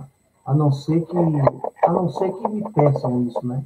Eu fazer esse trabalho, aí eu vou tentar fazer, mas não é bem a minha praia não eu geralmente eu gosto de ouvir. Ouvir o disco por. Ouvir assim, ouvindo por deleite, por. É um disco gostoso, a sonoridade é boa, os arranjos são, são, são, são precisos, é, a formação minimalista. Eu acho que Betânia, de brasileirinho para cá, ela optou em fazer discos mais é, é, econômicos, com arranjos com o conceito de menos é mais. Né? Eu acho que tem muito isso do menos é mais. E ora é um, ora é um noturno, é uma, uma boate, ora é, um, é, um, é uma ideia de Brasil caipira. É, eu já estou começando a analisar né, de alguma forma. Então, é, é, esse é o disco, mas é um disco profundo. É um disco, de, é um disco de músicas belas, de uma interpretação de uma mulher madura. Aconteceu com Betânia o inverso do que aconteceu com as outras intérpretes desse país. Se você pegar Maria Betânia de Carcará e começar, não precisa ouvir todas as, as músicas, mas de cada disco você pega uma faixa desses anos todos de carreira. E você vai fazer a observação de que houve uma evolução que Betânia ainda é, na, aos quase 70, já tem 70 mais. 75 anos, 75. Então, uma cantora aos 75 anos, que ainda está em evolução da voz. Porque, naturalmente, é, as mulheres, as homens e mulheres, quando envelhecem, com o envelhecimento da pessoa, as cordas vocais também ela entram num processo é, de envelhecimento e, e assim, os, as cantoras e cantores começam a cantar em tons mais baixos para ficar numa região mais confortável. Betânia ainda continua fazendo as mesmas coisas. É incrível o quanto ela evoluiu como cantora, o quanto a voz dela no tempo foi limpando, ela foi, ela, ela lapidou, ela foi burilando a própria voz e assim ela canta mais do que cantava antes. É essa a impressão que eu tenho dela. Ela sempre cantando mais é, do que cantava antes. Quando a gente ouve um cantor, a gente relaxa, rapaz, ela, ela não tem mais essa idade, ela não, não, não vai mais nessa altura. Mas ela não, ela, ela consegue aveludar a voz, driblar todos esses conceitos e continua sendo a grande intérprete e uma cantora em evolução, sabe? Ela continua dando os mesmos tons anteriores de interpretação, de verdade, de força e para além disso, ela canta cada dia melhor. Então, assim, é essa coisa nela que também é, é fogo. Porque ninguém se atreve a dizer, ah, ela está cantando, ela canta pior do que, está cantando pior do que cantou no outro disco, a voz ficou rouca. Não, não, não tem esse comentário. Mas não tem, não é porque tem medo, não. Por medo ou, por, ou porque ela pode dizer alguma coisa a respeito disso. Ela, de fato, ainda é uma cantora em evolução. E é isso é que faz que ela também se encontre com as novas gerações. Eu acho que isso também é uma coisa muito bacana que se diga. É, há uma aproximação dessa nova geração com ela, porque ela já começou também a sacar isso e ela também está cantando para essas pessoas. Eu acho que é por aí. Marlon, eu aprendi lá em Santa Amaro, quando você tem uma pessoa que você quer falar com ela e ela tá fugida por um tempo, avisa, fala, avisa pro fulano que eu tô falando mal do. Avisa pro Márcio que eu tô falando mal dele. Que ela vem te procurar, né? O Márcio, ele fala, você viu ele falando assim: eu nunca me atreveria a fazer uma crítica do disco. Nunca, nunca faria isso. No entanto.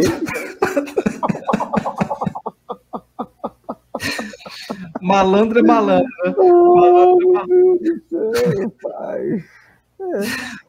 E o que, eu, o que você diz desse, desse Noturnos? Eu, eu acho o seguinte, é, muita coisa que eu penso muito próximo do que Márcio, né? Agora eu não tenho, eu não tenho, digamos assim, a, a competência que ele tem para poder fazer uma avaliação minuciosa do CD. Eu faço como um ouvinte, um ouvinte privilegiado, claro. Eu estudei a obra, eu procuro e além de estudar a obra, porque é meu ponto de pesquisa também, é um lugar, é, é uma é uma seara de pesquisa para mim, é minha paixão, né? Eu sou um homem apaixonado. Sou apaixonado por esse artista, não abro mão disso. Antes de qualquer coisa, sou paixão. E como apaixonado, eu esperava um disco bonito e triste. Porque eu vi o show, né? Assisti o show em São Paulo, antes de chegar aqui, quando aqueles claros breus, né? Foi, estava difícil, eh, foram pequenas turnês em alguns lugares. É, acho que quando saiu do Manuche, foi para São Paulo e eu acabei indo para São Paulo para assistir o show. Fui convidado, quer dizer, recebi só o convite. A passagem eu paguei, mas eu paguei só o convite para ir, porque estava difícil conseguir e acabei indo, né? E eu vi, achei que ia sair um disco triste, né? Porque ela estava muito triste. Ela estava ficando, e com a pandemia ela ficou mais triste ainda. Momento de muita tristeza.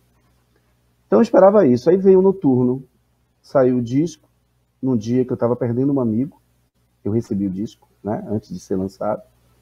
Um amigo meu estava morrendo, um dia que meu amigo morreu, no dia 23, o, o disco foi lançado, ia ser lançado na outra semana, eu recebi no dia 23. E a primeira música que eu, que eu abri para ouvir foi Bar da Noite, eu dentro de um hospital, velho. E aí eu fui no chão, né? Porque é um disco chamado Bar da Noite, aquela gravação de Nora Ney, que eu já conhecia com minha mãe, ouvia que mexia muito comigo, e Betânia cantando com aquele primor, não que Nora Ney cantasse com primor, não, mas é o primor contemporâneo, né? aí Betânia cantando com aquele tumor, uma música que é absolutamente triste, que fala de fracasso, fala de despedida, né?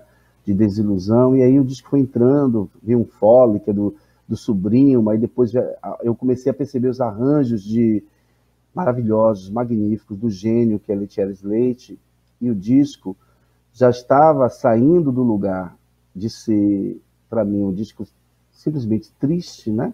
Desse momento terrível, noturno, né? A ideia de ser de escuridão, claros, breus, né? Breus. E aí, que é, o que ficou mais conhecido foi a música, o primeiro símbolo, que foi a música de Ana Calcanhoto, que era a, a outra, outro símbolo de tristeza, né? Para não falar nisso. Eu cheguei até o final com um poema do poeta português, que me, me fugiu o nome dele agora, com a sensação de que ela é, saiu de um disco bonito para fazer um trabalho deslumbrante e que que é tão deslumbrante quanto Meus Quintais, que foi um disco que ficou meio subsumido, assim, as pessoas não comentaram tanto, mas que acaba sendo, do ponto de vista estético, uma obra muito inovadora, né? Porque é uma obra inovadora da forma que ela casa, ela, ela, ela faz uma coisa... Que a Adriana Calcanhoto é muito inspirada em Caetano Veloso, a Adriana faz uma crônica da morte daquele menino, né, de Miguel.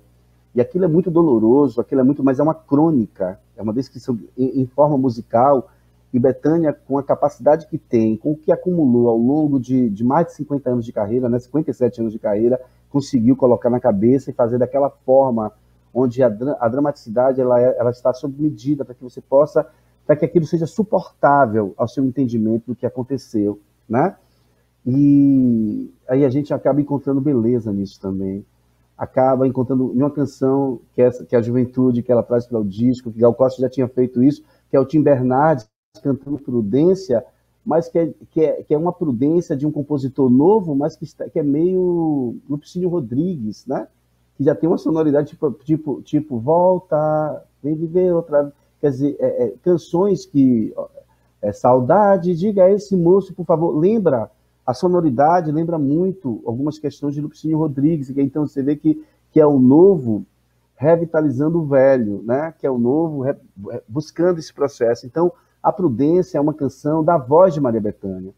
Aí tem Lapa, que é, que é, é Paulinho, Daphne, maravilhosamente, essa sertanidade que ela trata com muito cuidado.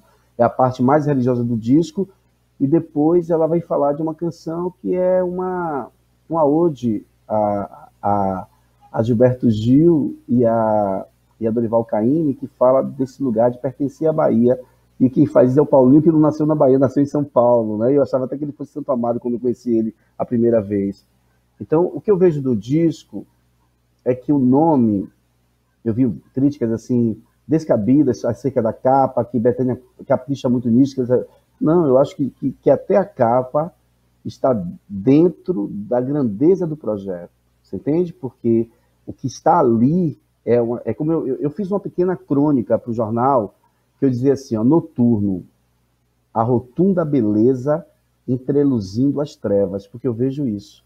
Essas trevas que nós estamos vivendo, profunda em todos os níveis, em todos os lugares, e vem aquela voz com aqueles músicos e entreluz essas trevas, onde algo que poderia ser aparentemente triste acaba sendo a rotunda beleza, a beleza mais expressiva, mais vibrante, mais, mais necessária, né? mais imprescindível para que a gente tenha vontade de querer viver. Então, eu acho que é o papel, é a arte cumprindo o papel, que eu, que eu, eu não sei nem se a arte deve ter um papel, mas o papel, a arte cumpre o papel, sabe por quê?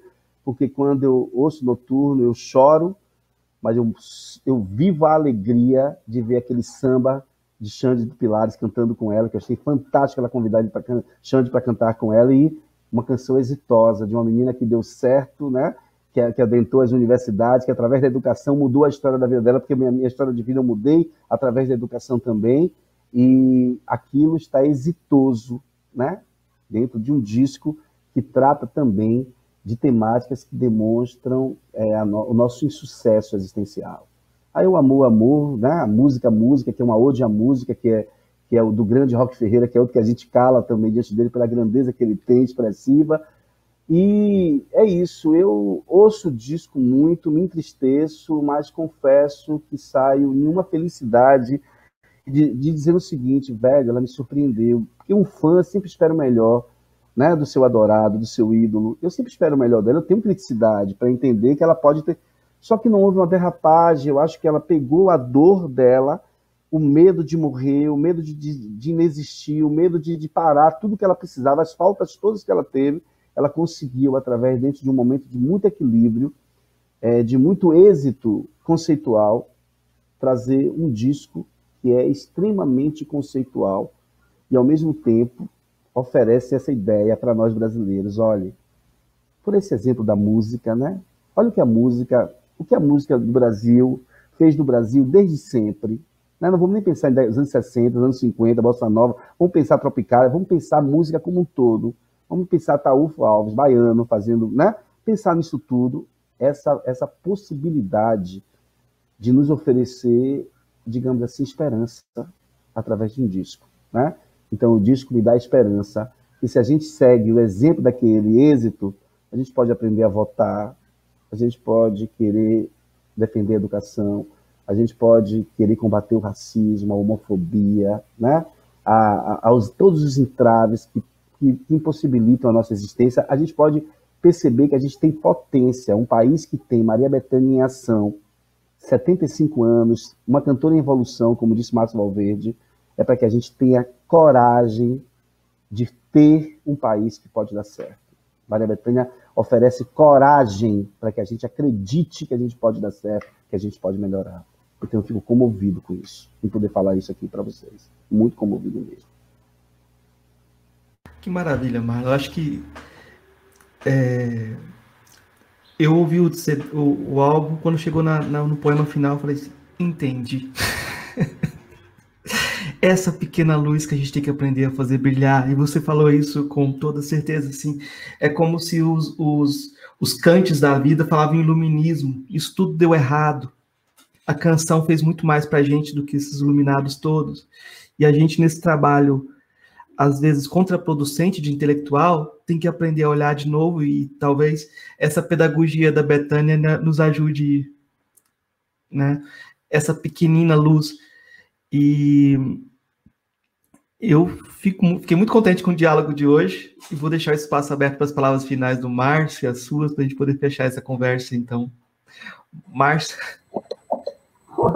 É só agradecer estar na presença de vocês dois, tá? E, e dizer que o Marlon é uma pessoa que eu quero um bem muito grande. É, ele estava lá na, na, na Unilab, ele ligou para mim, Tá? Nós conversamos lá na Unilab.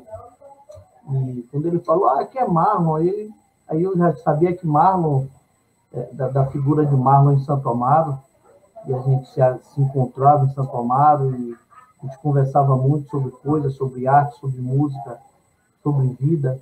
Então, ele é um cara que sempre viveu dentro desse mundo, fazendo isso da forma dele, do jeito dele, e dizer que ah, estar com vocês hoje aqui à tarde foi uma coisa muito bacana, muito prazerosa, uma conversa muito boa, falar de um artista que eu também amo, viu, Marlon? É, não é só a artista Betânia que eu amo, mas o que ela significa para essa cidade, o que ela significa para esse país, o que ela significa para a língua portuguesa. Porque, para além da música, o, o, o que Betânia é, é, ela faz como a grande intérprete da língua portuguesa, para além da música, para a literatura, para o teatro. Então, é uma cantora que canta em língua portuguesa para o mundo. E, e faz prevalecer, através da força dela, a língua portuguesa. Ela carrega essa língua e ela faz a gente não ter vergonha da língua portuguesa. Então, se, se muitos brasileiros não têm, é, é, deixam de, deixaram de ter vergonha da própria língua, em parte disso agradeço a ela, ao trabalho que ela vem fazendo durante essas décadas de carreira, né? com o teatro, com música, com literatura, entrelaçando tudo, sabe? Mas levando a palavra, sempre uma palavra diferente, sempre uma palavra de que, que que refloresta. Maria Bethânia é a palavra que refloresta as nossas almas. Então, agradecer por essa tarde, agradecer por ouvi-lo, né? E você, quando fala, para além de, de ser um estudioso, de ser um acadêmico, mas antes de ser acadêmico, o, o que faz de você, do belo em você, é que, é que você fala com a alma. Não é? Antes de qualquer coisa, você fala com a alma, com a beleza da verdade. Não é? E quando há a verdade, não tem como se esconder assim as coisas. A verdade, ela vem. Ela vem com uma força muito pujante. Né? E é essa verdade que existe nessa grande artista brasileira, essa grande artista da língua portuguesa. E, e por que não dizer dessa grande artista da arte universal? Não é mesmo? E agradecer a todos. Viu? Um grande abraço para vocês. Marlon? É, eu estou extremamente comovido. Márcio lembrou uma coisa, Marcos. Assim, eu quero agradecer a vocês dois muito por ter lembrado do meu nome e ter lembrado do meu nome ligado a esta senhora. Para mim é tudo. Para mim, tudo é obrigação. Eu vou cumprir o que tem que ser cumprido em relação a isso. E eu, eu entrei na Unilab, eu tinha me inscrito no concurso em 2016 e tinha achando que não ia ter mais nada. Eu fui ligar para saber de uma outra coisa. Ele lembrou da minha voz, e eu já tinha falado para ele que eu amava a música dele, né, das coisas que ele faz. Né? E ele sempre foi uma referência, as pessoas sempre falaram muito. Ele disse: Você foi Marlon? É você é Marlon que escreveu sobre Betânia? Ah, que você não vem para cá para Unilab, que não sei o quê? Eu disse: É, velho, eu me inscrevi há um tempo atrás aí, eu não sei nem quando é que vai ter esse concurso. Ele olhou na hora e disse: Esse concurso é terça-feira. Vai acontecer terça-feira. Ele nem lembra disso, era um dia de sexta-feira ele me disse o concurso é terça-feira e mudou minha vida, né? E eu tenho essa gratidão com ele. Não sabe que que nas minhas orações, o meu pensamento positivo, você está sempre presente, porque você foi, digamos assim, é, uma, uma abertura nesse caminho, né? Para que eu chegasse até aqui e pudesse me expressar nesse lugar. Então, eu sou muito grato de coração, porque foi Iemanjá e Oxalá que colocaram você no meu caminho para que as coisas chegassem onde, onde elas chegaram. Que eu tive que retomar os meus estudos, que eu achei que não ia ter mais o concurso, em três dias, né? E acabei ficando em primeiro lugar num momento difícil aí dentro, né? É, eu falar de. A última palavras é isso. Eu estou comovido. Fala, a fala de Márcio me contempla, porque ele colocou Maria Bethânia no lugar de Maria Bethânia, assim, no sentido que ninguém precisa colocar Maria Bethânia no lugar dela. Eu acho que a grande força dela é justamente essa. Mas quando a gente, as pessoas reconhecem que ela é quem ela é, né?